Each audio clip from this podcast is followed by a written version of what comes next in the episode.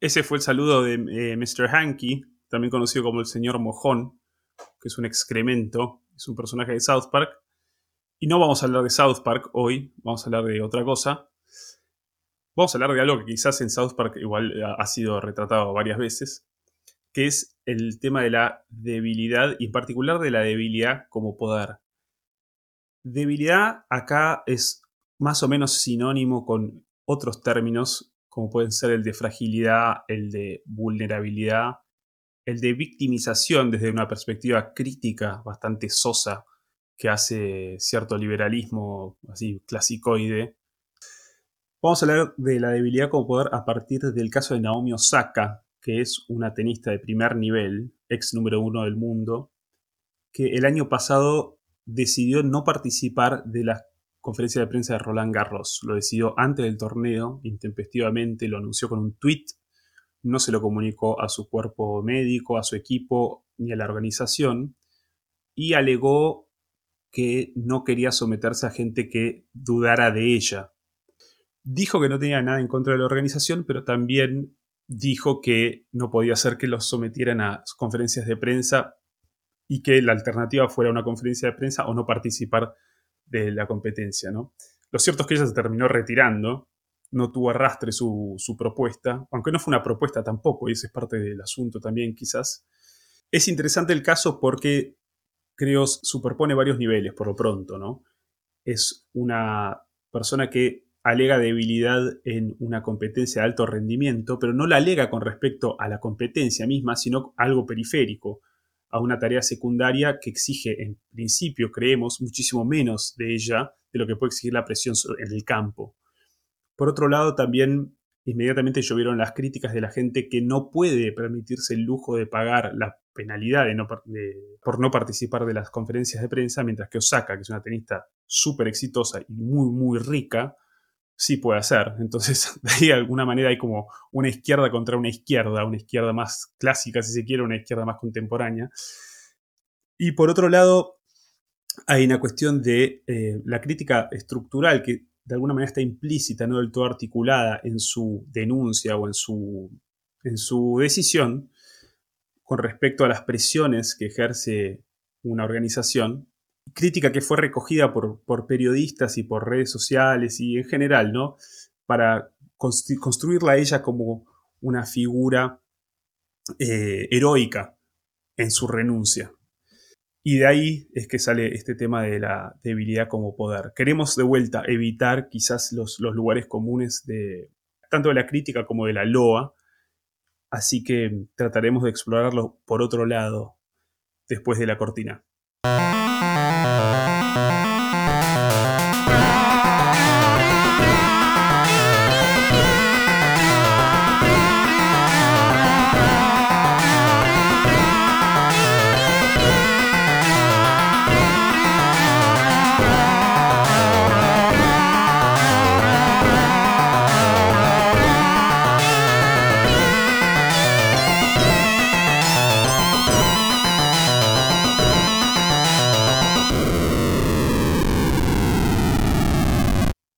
Bien, decidimos titular esto debilidad como poder porque en el gesto de Osaka, si bien no fue acompañado por la comunidad tenística, sí fue acompañado por una otra parte de la comunidad, por lo, por lo pronto cierta parte de la comunidad periodística y como decía antes, redes sociales, o sea, siempre estos tipos de cosas generan un eco que de alguna manera le otorgaban a ella una suerte de capital simbólico y la constituían, como dije antes, como una suerte de, heroína, como alguien que se estaba enfrentando heroicamente contra un sistema.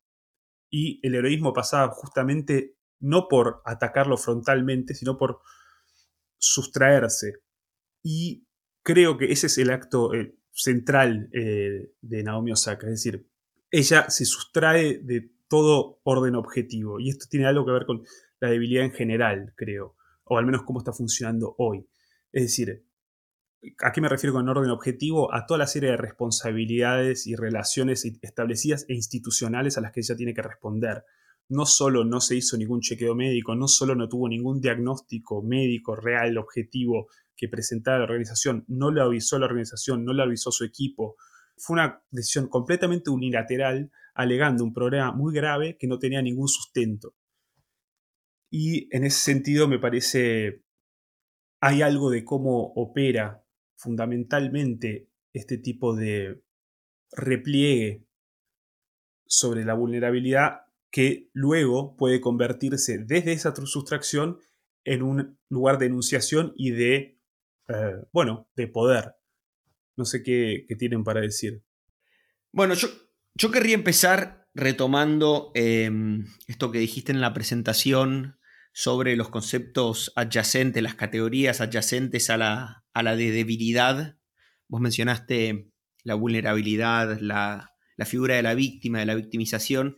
Y creo que em, hay otra figura que es este, la del testigo, la del testimonio, ¿no? Y creo que la figura de la debilidad se caracteriza en gran medida, o se ha caracterizado en el siglo XX, este, uno podría decir desde Marx, pero más allá de Marx, este, como la figura de la debilidad, del débil, este, como aquel que ofrece un testimonio ante el poder como aquel que ofrece un testimonio de las inclemencias o la inclemencia del poder. Es decir, las víctimas cuentan la historia ante la historia escrita por, por los victimarios. ¿no?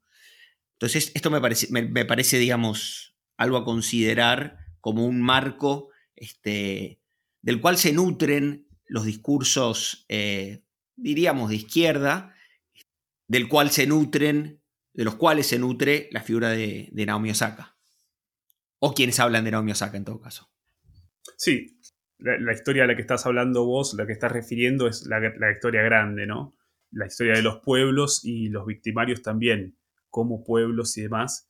En este caso, habría que primero ver si hay efectivamente una víctima y un victimario, porque incluso desde la organización del tenis y desde la comunidad de tenistas, no hubo respuesta a lo de Naomi Osaka. Es decir, la organización misma no cambió sus reglas y los tenistas tampoco acompañaron la, iniciativa, ¿no? Entonces, la señalación del victimario falló, al menos falló para, de vuelta, la comunidad tenística general, no así para una cantidad de gente que salió a decir, así como hicieron el caso de Simone Biles, que es otro caso que sucedió poco después, pero en el que no vamos a entrar porque es distinto, una gimnasta hiperpremiada, no sé si la más exitosa de todo el mundo, de toda la historia. En fin, una cantidad de gente que decía, este es el mejor, este fue su mejor partido, este fue su mayor logro. Creo yo, subvirtiendo malamente toda la cuestión. Es decir, los mayores logros de Osaka son tenísticos en la medida en que ella ha decidido dedicar su vida al tenis. por lo pronto.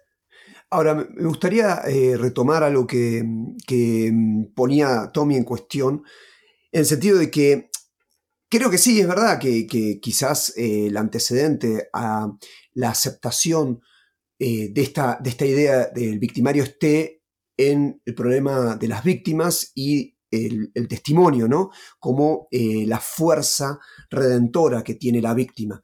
Y que el testimonio tiene una fragilidad, que es la imposibilidad de decirse en el lenguaje objetivo, vamos a decirlo como decía Ale. Es decir, vos decías, se sustrae de todo orden objetivo.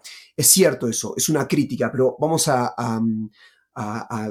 ajustar un poco más la cuestión en el sentido que hay un problema, porque la respuesta que se va a dar es justamente una víctima por ser víctima de un orden objetivo, no tiene lenguaje para decirlo. Por lo tanto, em, si, si, tiene que haber una comunidad... Sí cuando decís no tiene lenguaje, quiere decir que no lo puede canalizar, no puede canalizar su sufrimiento, su padecimiento a través de, instituciones, es decir, no, no, puede hablar con, ¿no? Claro, y a su vez no puede legitimar eh, la fuerza que tiene, em, entre comillas, su argumento o su, o su posición por eh, el Estado, em, digamos así, constituido de del, orden objetivo y por lo tanto del orden argumental. Es decir, ¿qué argumentos valen? Eh, ¿Qué vidas valen?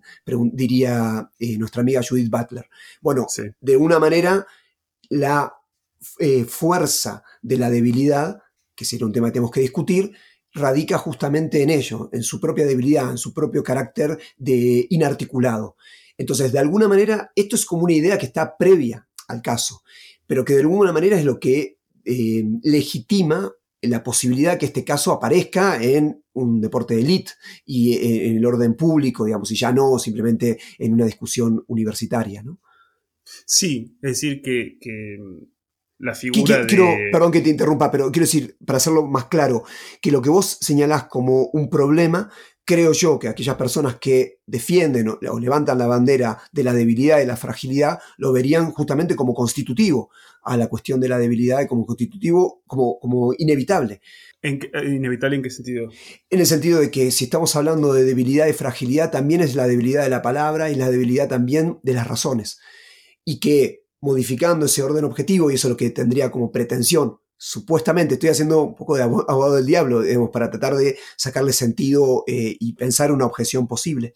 Eh, digamos, y subvirtiendo o modificando ese orden objetivo también, como cualquier testimonio, va a dar de alguna manera, son como semillas de, una argumentación futura, de una sociedad futura, más comprensiva, etc. Eso sería un poco eh, el carácter utópico que tiene la palabra también de la víctima.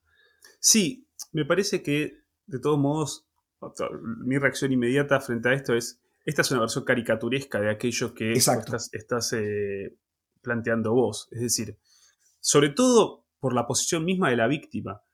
Acá, no, las figuras de víctima y victimario son muy holgadas con respecto al caso. Es decir, me parece como un, mal uso de, esas palabras para un caso semejante. Y, em, y también me parece que las víctimas de las que estamos hablando son víctimas en sentido propio y sentido total. Es decir, son gente ah, que aplastada por el victimario y despojada del mundo. Eh, Naomi Osaka viene acá a participar y hacer un doble juego, si se quiere. Es decir, puede pagar las multas, no quiere participar en las conferencias de prensa, pero no quiere dejar de jugar. Y va a ir a jugar. Y entonces, en ese sentido, yo creo que la eh, ese es un buen punto, es decir, hay una sensibilidad contemporánea que recibe un caso como este no de manera caricaturesca, sino de manera ejemplar, y quiere leer en ello todo el peso que sí puede tener una situación de víctima, de victimario, de testimonio, em, y de, por así decir, como decís, un, replanteo, una conversación futura sobre cómo organizar la cosa. Y dado que Osaka no es, esa, no es ese tipo de víctima y no son estos, ese, tipo de victimarios, me parece que su planteo puede ser perfectamente válido y quizás habría funcionado, habría resultado si no hubiera, si no se hubiera sustraído del orden objetivo y se hubiera hecho un planteo de orden objetivo con, qué sé yo, diagnósticos médicos, con eh, una pronunciación institucional de cierta comunidad de tenistas, es decir, ¿no? Em, la sustracción del orden objetivo, además acá es elegida, y creo que en el caso de las víctimas reales, por así decir, no es elegida. No se quieren bajar de ahí. Digamos, padecen la sustracción. Mientras que Osaka, en cierto modo, la aprovecha o incluso de alguna manera la capitaliza. Nacho, ¿vos querés decir algo? Eh, sí, em, sigo eh, jugando para tratar de señalar que si el carácter de víctimas es un elemento formal o tiene algún contenido. Entonces, eh, Ale, lo que vos estás señalando es que sí, tiene que tener algún contenido que sea legible incluso por el estado de la situación eh, contemporánea la víctima. Es decir, digamos, una de las tesis, pienso en Benjamin, es que la víctima se ve a posteriori, ¿no? O sea, como el ángel de la historia que mira hacia atrás y ahí ve a las víctimas, que incluso las víctimas pueden incluso no saber el carácter de que son víctimas o sufrir, eh, eh, el, este, como decís vos, ¿no? La injusticia, el aplastamiento y simultáneamente no tener ni siquiera, no solamente conciencia, sino de tener eh, la, experiencia del carácter de víctima que están eh, viviendo. Por supuesto, esto genera una asimetría, porque ¿quién puede decirle al otro que es víctima? ¿no? Eso también es otro problema. Pero, ¿tiene o no traducción eh, contemporánea la víctima? ¿no? Hay, o solamente podemos ver las víctimas del pasado. quiero decir con esto que es un desafío en el sentido de que si la víctima es un carácter formal, o tiene un contenido legible. eh, porque vos decís, bien, no tiene ningún eh, estudio médico que le daría fuerza. Sí, por supuesto, pero la respuesta es, el estudio médico mide según estado de situación de lo aceptable y lo inaceptable, que ella puede estar señalando caracteres eh, inaceptables que en el futuro serán vistos o puedan ser contemplados. Por supuesto que esto es el mismo juego que el de, el de victimizarse, que no tiene fin, porque uno podría siempre sustraerse un paso más atrás y nunca dar cuenta eh, para nadie y mantener todo eso en un lenguaje privado eh, de eh, aquello que de alguna manera legitimaría la voz de la víctima, ¿no? Sí, dos cosas. Por un lado, vos decís si la víctima es solamente formal, si tiene contenido, y por otro lado, si, se puede leer contemporáneamente la víctima y demás, ¿no? Hay categorías estructurales que creo son leídas a la luz de la historia y también en, lo inmediato, pero digamos, son parte de una estructura del, no sé si sufrimiento es lo primero, en todo caso sí, de la violencia o de, del desarraigo, etc. Estoy pensando en los refugiados, por ejemplo. Los refugiados inmediatamente son leídos injustamente como, como víctimas y no tienen el componente central acá del caso de Osaka, y creo que con esto meto algo nuevo, que es lo anímico. No pasa por un estado anímico, pasa por una condición estructural de, su situación, ¿no? independientemente de, cómo lo vivan o, no. Eh, entonces, en ese sentido, creo que contemporáneamente sí hay categorías de víctimas y te diría categorías de víctimas muy presentes, muy importantes en la discusión pública y en, el imaginario contemporáneo. También Judith Butler creo que hace ese tipo de lectura estructural para con eh, las minorías, ¿no? las mujeres, la gente de color, eh, la gente, los queer, la gente trans, etcétera, etcétera, los sin techo y demás, y ahí hay como un desplazamiento desde la izquierda tradicional a la izquierda contemporánea, en el sentido de que el criterio ya no es económico, en este caso, en el caso de ella, creo que en parte es simbólico, es decir, esas minorías son minorías desde algún tipo de discriminación simbólica, ¿no? No, sé si estaría diciéndolo de manera justa, lo cual no quiere decir que no sean sometidas también a, condiciones de vida objetivamente eh, discriminatorias y materialmente eh, malas, por así decir. A mí, me, a mí me interesó esto que decías respecto de la dimensión anímica. Me parece que es un punto central.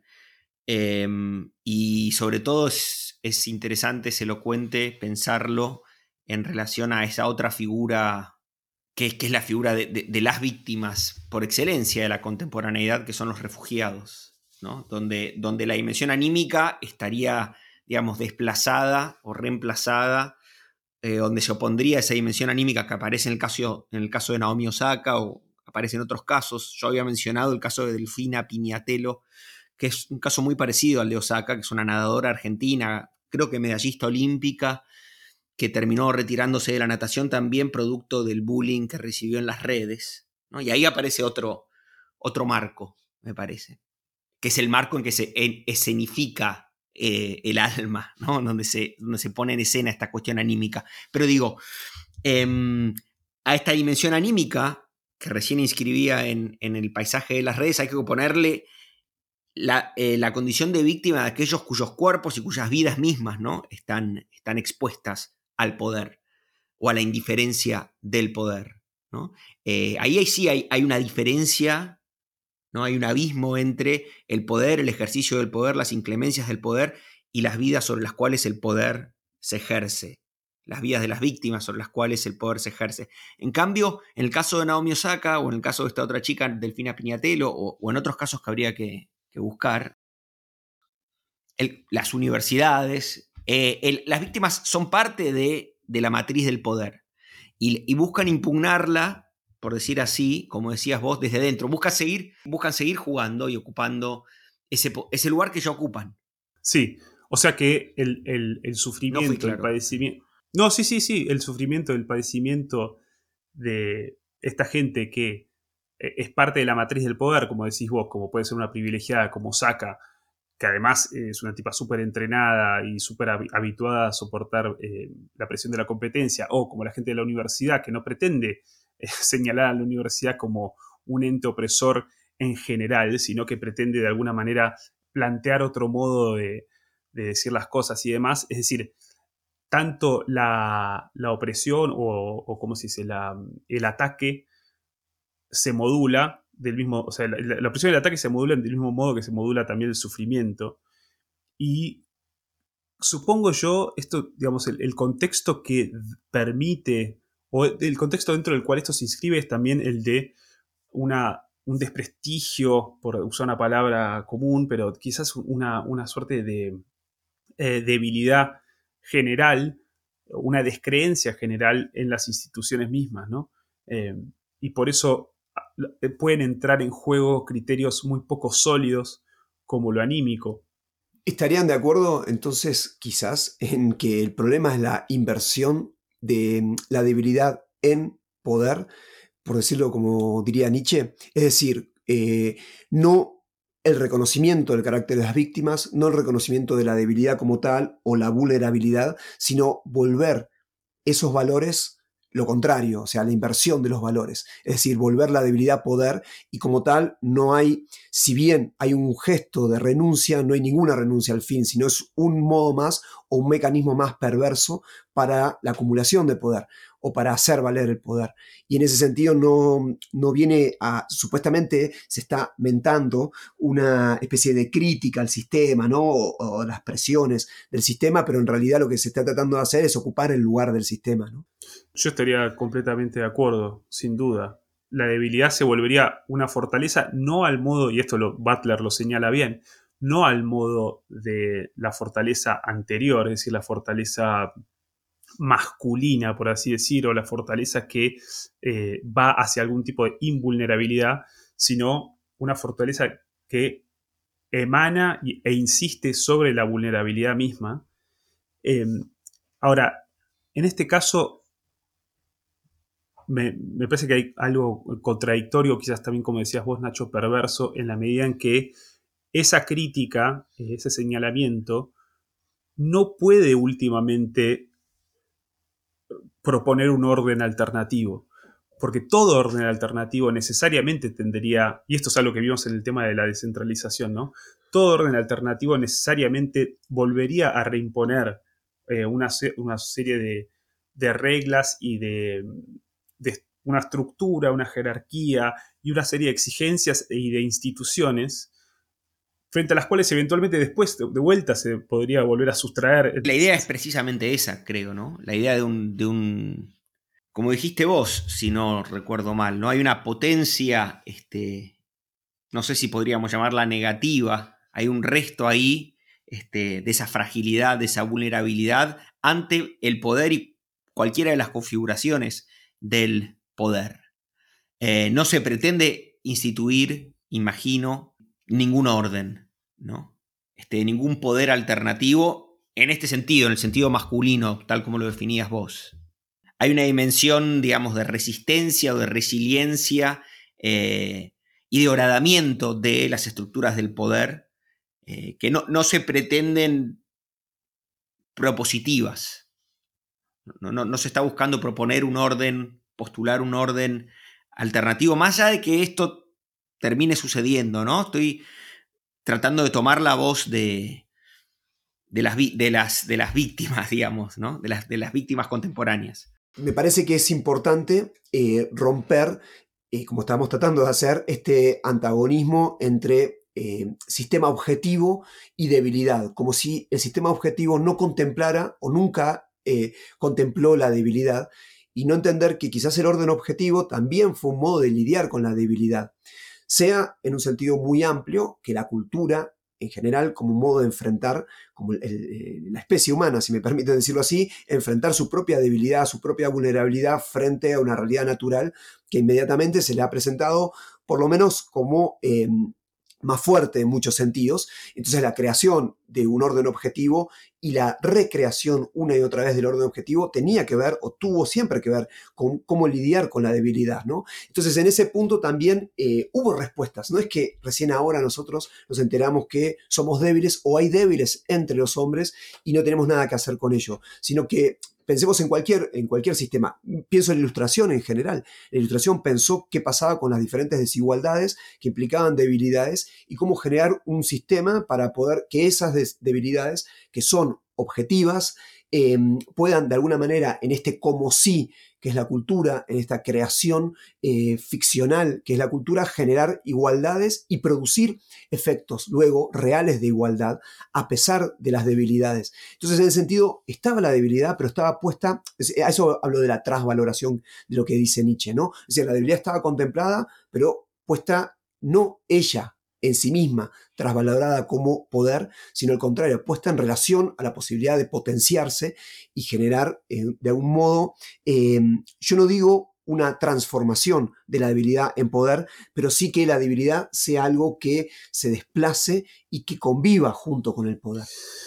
Sí, lo cual no quiere decir insistir en la debilidad, digamos, ir a habitar la debilidad al modo, de un modo intensivo, por así decir, ¿no? Es decir, sin, sin ser demasiado específico, creo que podemos convenir en que la lectura o el supuesto de actos como el de Naomi Osaka se inscriben dentro de una sensibilidad que parece concebir todo lo heredado como un bloque monolítico que no daba espacio a el, padecer personal, al sufrimiento, al sufrimiento individual que ve mal, ve con malos ojos eh, la claudicación, la, insuficiencia, etcétera, etcétera, vos estás diciendo, eso no es así. Es, es, simplemente que hay un desplazamiento, hay una modificación en cómo se entiende esa insuficiencia, esa debilidad, qué tipo de debilidad es, etcétera, etcétera. Y eh, lo que hoy aparece como nuevo en todo caso es esta, este sufrimiento anímico o, digamos, el, ánimo individual, personal, como criterio para poder eh, impugnar ese orden que se cree falsamente monolítico. Ahora bien, en esa impugnación y en esa, en esa insistencia en, la debilidad y en la fragilidad y demás, Tommy decía, no, no quiere proponer nada, ¿no?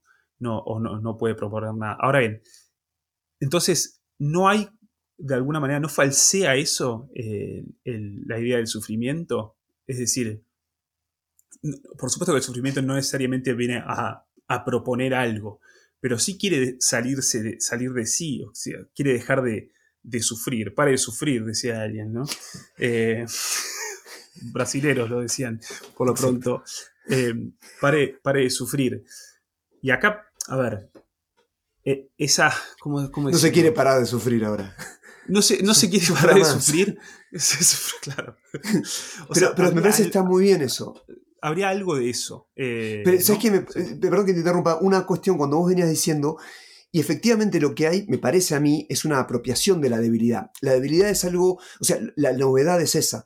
La debilidad existió siempre, pero como algo también de difícil localización, ¿dónde está la debilidad? Y parte del mejoramiento de la estructura insisto, objetiva humana, era reconocer esos lugares donde había debilidad para tratar de alguna manera generar mecanismos para subsanar, que fue lo que siempre se intentó. Es decir, el, orden objetivo perdón, no es inamovible, no es monolítico, como decís, pero tampoco nunca fue el mismo y tampoco fue siempre aceptado como algo que no fuese problemático. Siempre fue problemático. El problema, parece ahora, es la apropiación y en ese sentido sí la, generar la debilidad como algo monolítico. Y en ese punto es esta idea de no pare nunca de sufrir, eh, como, como si fuese em, algo que permite de alguna manera permanentemente sustraerse, como decíamos antes, de toda, de toda formación eh, objetiva, ¿no? de toda formación, em, eh, sí, humana, digamos, para lidiar con la debilidad. Y agrego un elemento más. Ah, perdón. No, no, iba a decir que en ese sentido, quien, insiste en la debilidad sin proponer, por así decir, para decirlo mal y pronto, ¿no?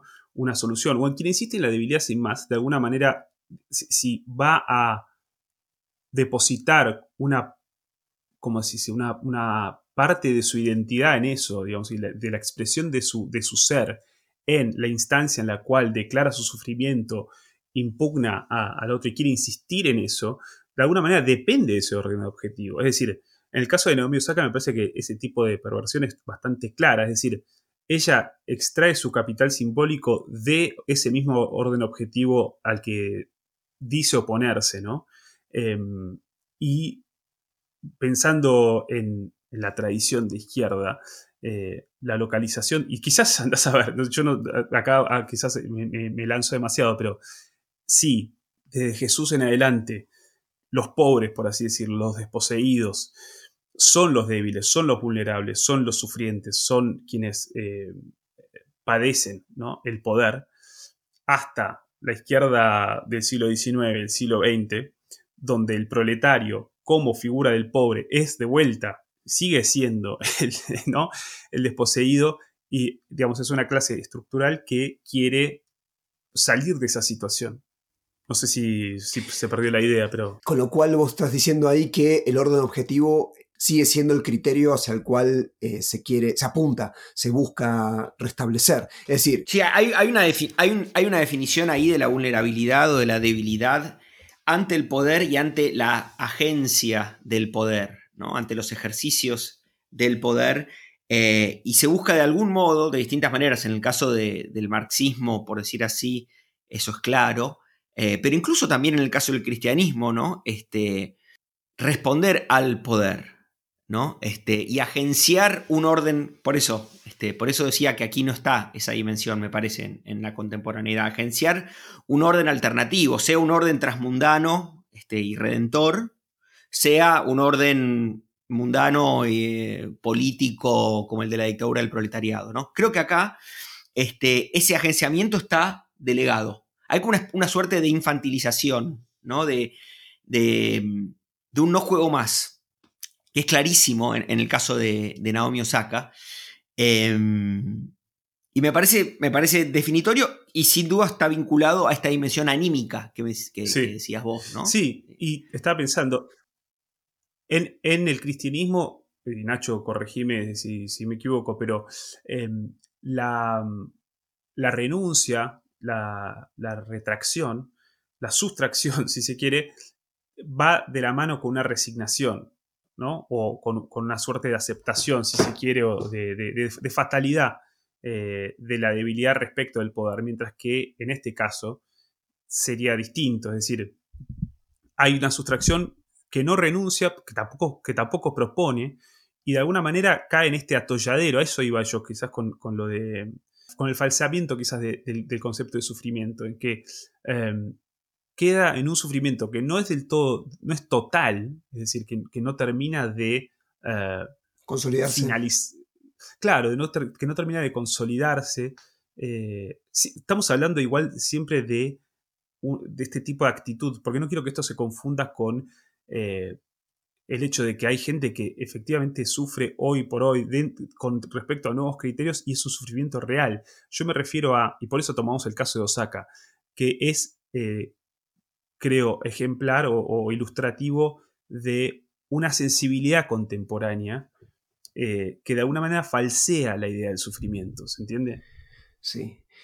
Yo querría eh, complejizar una cuestión que, se dice, o dos cuestiones, pero primero es el cristianismo y esa genealogía entre cristianismo y marxismo, que los primeros que le hicieron fueron los cristianos, creo yo. Eh, yo hablo acá, digamos, desde mi interpretación. Yo creo que el cristianismo, por el contrario, o sea, mi lectura eh, es la siguiente, que esto que dice René Girard, ¿no? de que estamos viviendo una etapa de hipercristianización caricaturesca, como vos habías señalado antes, la debilidad o el sufrimiento caricaturesco, ¿no? o el testigo eh, ya en modo de una caricatura. Yo creo que ahí hay, una verdad. Ahora, el punto es, ¿qué es lo vuelve caricaturesco? Yo, eh, que obviamente es una exaltación de una situación real, como vos decías, que existen víctimas eh, y, hay órdenes objetivos de vulneración de, derechos, claro, exactamente. Pero claro, acá hay algo que yo lo asocio de nuevo, perdón que vuelva a esto, a la idea de la apropiación. Es decir, cuando alguien puede decir, estos son, estas son las víctimas, o yo soy la víctima, y que eso no pueda ser, insisto, esté librado a un lenguaje privado, que yo no tenga que dar cuentas o no pueda dar cuentas de ello. Entonces, el cristianismo para mí no, o sea, la figura del pobre es una figura que es de muy difícil localización. O sea, ¿qué es la pobreza? En el cristianismo nunca eh, fue, por lo menos si uno piensa, eh, me parece a mí, desde el Evangelio, etcétera, eh, nunca es el pobre económico, sino que la pobreza de alguna manera es, es, una, es, un concepto fantasmático, que de una u otra manera en la riqueza hay pobreza también, en la riqueza humana hay pobreza así como hay miseria. Entonces es un concepto que de repente pierde su fijación. Y me parece que el cristianismo, y eso es lo que Nietzsche, desde mi punto de vista, se da cuenta, eh, porque yo estoy rondando una otra vez, estamos rondando implícitamente, no, eh, no nos pusimos de acuerdo, me parece a mí la genealogía de la moral, que es ahí donde Nietzsche muestra eh, la introducción del judeo-cristianismo en las categorías ontológicas en cierta manera de Occidente y qué efecto produce. Pero él habla del golpe de, de, golpe de gracia, ¿no? del golpe de la gracia que hace el cristianismo, de esta inversión en el cual, en cierta manera, en la figura de Cristo se invierte la debilidad en poder pero es un poder que ya está transfigurado. Esa transfiguración, que no la quiero localizar tampoco, tiene que ver también con la modificación de todos los conceptos. Todos los conceptos quedan de alguna manera fantasmáticamente y localizados. Espero no haber sido muy confuso en la idea, pero lo que quiero decir, y, agrego una cosa más sobre esto, y ustedes me dicen simplemente que, entonces la figura de la víctima, la figura del pobre, no es que la podemos identificar con un sujeto social como ha hecho el marxismo y como ha hecho el cristianismo también, eh, confundiéndose con el marxismo, ¿no? Y en ese punto, quiero decir una cosa más, eh, hay un punto en el cual también uno puede decir, el orden objetivo también es muy débil, y esto lo muestra, el hecho de que uno se pueda sustraer y generar una situación, una sensibilidad, como decías vos, Ale, antes, eh, contemporánea, incluso mayoritaria, que ponga en cuestión todo orden objetivo y, que Occidente mismo eh, ponga en cuestión su propio orden, su propia eh, construcción de jerarquías, etcétera, sin más, muestra que también, como Freud se había dado cuenta, que incluso la, construcción de una civilización es muy vulnerada, es muy vulnerable, o sea, es muy débil también. Sí, em, el marco del cristianismo y demás me parece eh, en cierta medida pertinente justamente para trazar la caricatura, ¿no? En el sentido claro estas figuras que salen, eh, como Navi me saca, a decir eh, sufro y demás, de alguna manera tienen alguna resonancia eh, cristológica, ¿no? Como de, martirio y de, persona sacrificada y de persona que expone su sufrimiento y demás. Em, ahora, vos decís, todas esas digamos, la, debilidad entendida o la pobreza entendida desde el cristianismo no tiene una ubicación precisa, es un concepto muchísimo más, concepto más complejo, quiero decir, es una noción más profunda y, digamos, todas esas nociones justamente, creo, eh, en, casos como los de ahora, quedan rebajados a un nivel muy pedestre y que justamente lo falsea en la medida en que no pueden dar cuenta de un... Eh, o no están dando cuenta de un sufrimiento real, en todo caso están explotando o capitalizando una... Que quizás están capitalizando y expresando esta debilidad misma que vos, que vos decís, Nacho, de em, la, el orden objetivo actual, eh, que parece estar eh, un poco cayéndose a pedazos.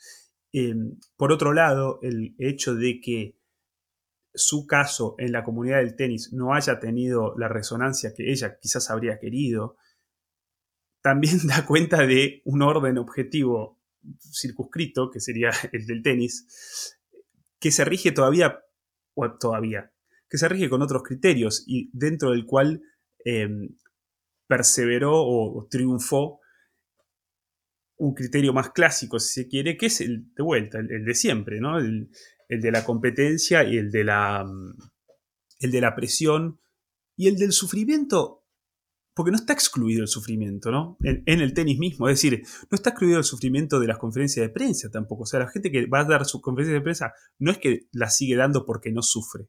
Sufren también, pero incorporan o se hacen cargo de ese, de ese sufrimiento, de esa eh, incomodidad, del hecho de que la gente dude. Y, digamos, es como Incluso creo que es poner en juego la vulnerabilidad de otro modo, es decir, ponerla en juego de verdad, ¿se entiende? Es decir, permitirse ser vulnerable no es eh, salirse y apuntar el dedo. Digamos, también creo que la vulnerabilidad real, y quizás a esto apuntaba un poco lo del cristianismo, está, es parte del mundo, o sea, y vive con él, ¿no? Y, lo, atraviesa.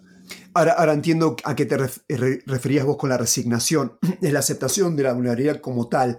Y en ese sentido, si me permitís volverlo a lo, que yo decía, no apropiársela, porque apropiársela es un gesto, digamos, de, de poder porque eso es apropiación. Entonces, la, contradicción y los efectos que generan es que las víctimas empiezan a ser victimarios cuando se apropian de su propia debilidad, porque es, es eh, insisto, es un modo del poder, con lo cual ya no es, es falsea la debilidad, que creo que vos de alguna manera si no entiendo más, no entiendo mal, la resignación es como dejar la debilidad ahí y, no sé, deal with it y después enfrentarse a cualquier realidad eh, que también implica esa vulnerabilidad. Te agrego un elemento más que es que yo también en esta idea del carácter no localizable de lo que es débil y fuerte, dejaría también la hipótesis, que me parece a mí que es fuerte, de que las conferencias de prensa, más que exponer la debilidad, generan lo contrario. Es un modo en el cual permiten eh, no estar expuesto a una pura debilidad. Quiero decir esto, que cuando uno tiene que dar la cara por lo que uno ha hecho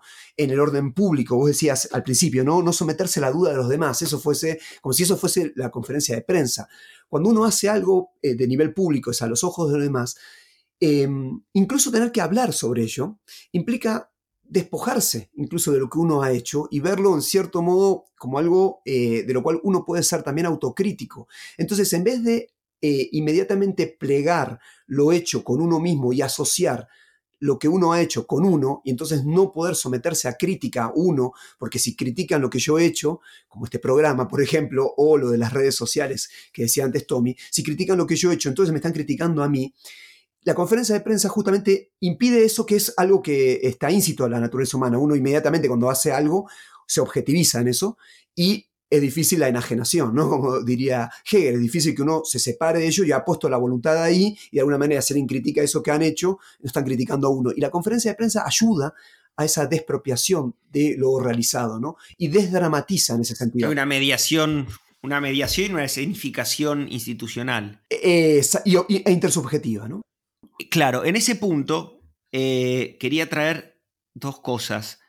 Primero, recién, Nacho, cuando vos hablabas de la necesidad o de la. Sí, digamos así, la necesidad o de la productividad de una enajenación, es decir, un distanciarse de sí, recordaba este, a Tsvetan Todorov, no sé si se pronuncia así, que tiene un, ensayito em, en torno de la memoria, eh, creo que se llama Los abusos de la memoria, no estoy así seguro. Es donde él justamente opone la memoria literal y la memoria analógica.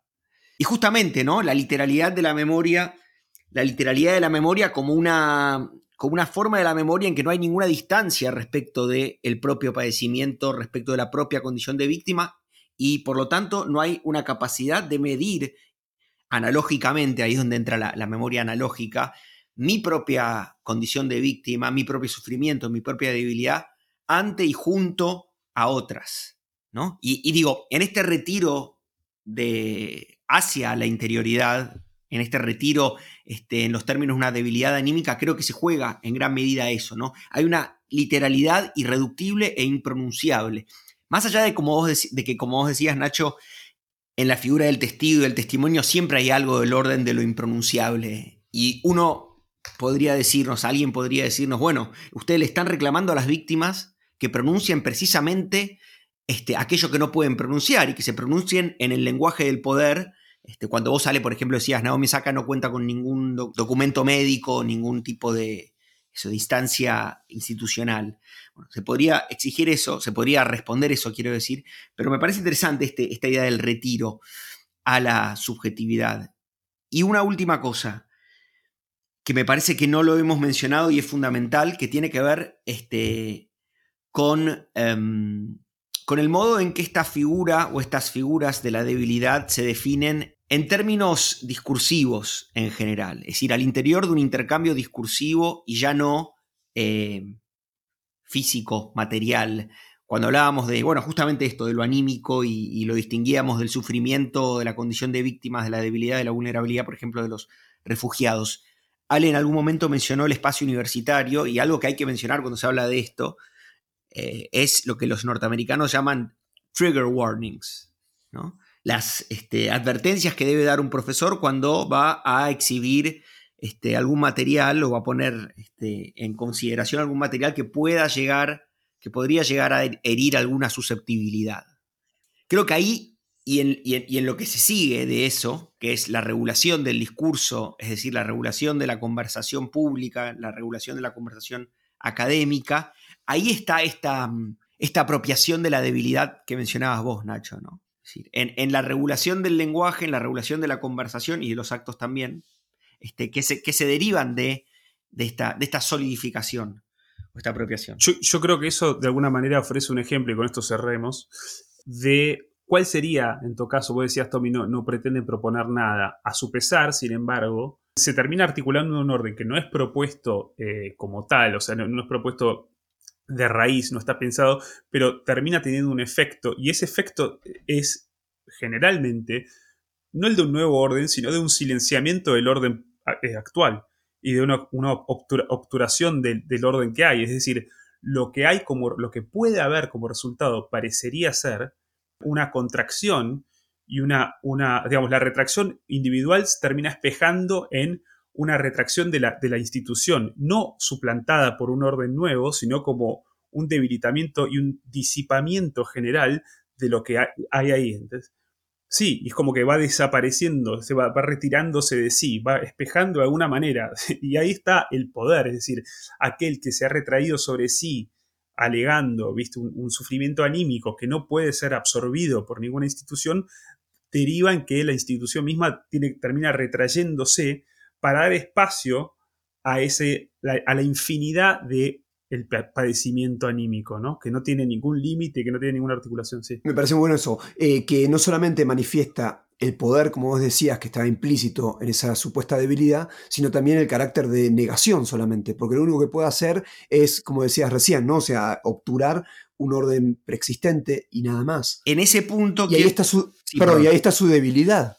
En ese punto cuando hablábamos de eh, el hecho de que la debilidad estaba en rigor este, ya inscripta en el orden objetivo, es decir, ya estaba inscripta en las configuraciones del poder, em, me parece interesante cómo, por un lado, busca eliminarse la debilidad de los órdenes objetivos, pero sobre todo lo que se busca también es la eliminación del conflicto, me parece, del sufrimiento y de la violencia, ¿no? La idea de que el conflicto no tiene ningún lugar no debería tener ningún lugar. Por eso yo hablaba de un adesentamiento y un puritanismo, a fin de cuentas. Sí, y por eso yo también, claro, había, había referido al tema de la descentralización, que creo padece ese mismo problema. Es decir, queremos imaginar algún tipo de lugar donde no haya conflicto, donde no tengamos que lidiar con el conflicto, esto, eso está destinado a fracasar.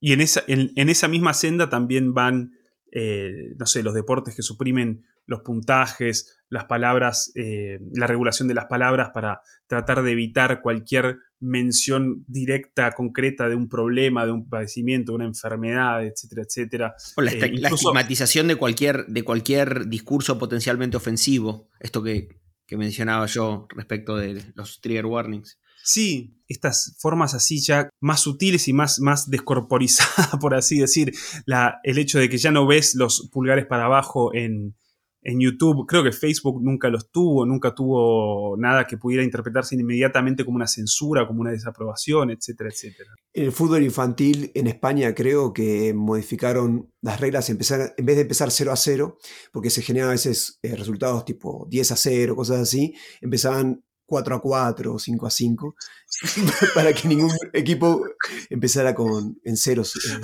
Cosa que si, si, después efectivamente no hacen ningún gol, igual ya tienen. Claro, 25 a 5. Eh, ya recuperaron la dignidad antes de perderla, ¿no? Exactamente. Bien, con eso cerramos entonces. ¿Cómo harías una, una despedida inversa, así como hiciste Jaurijo al principio? That's all, folks.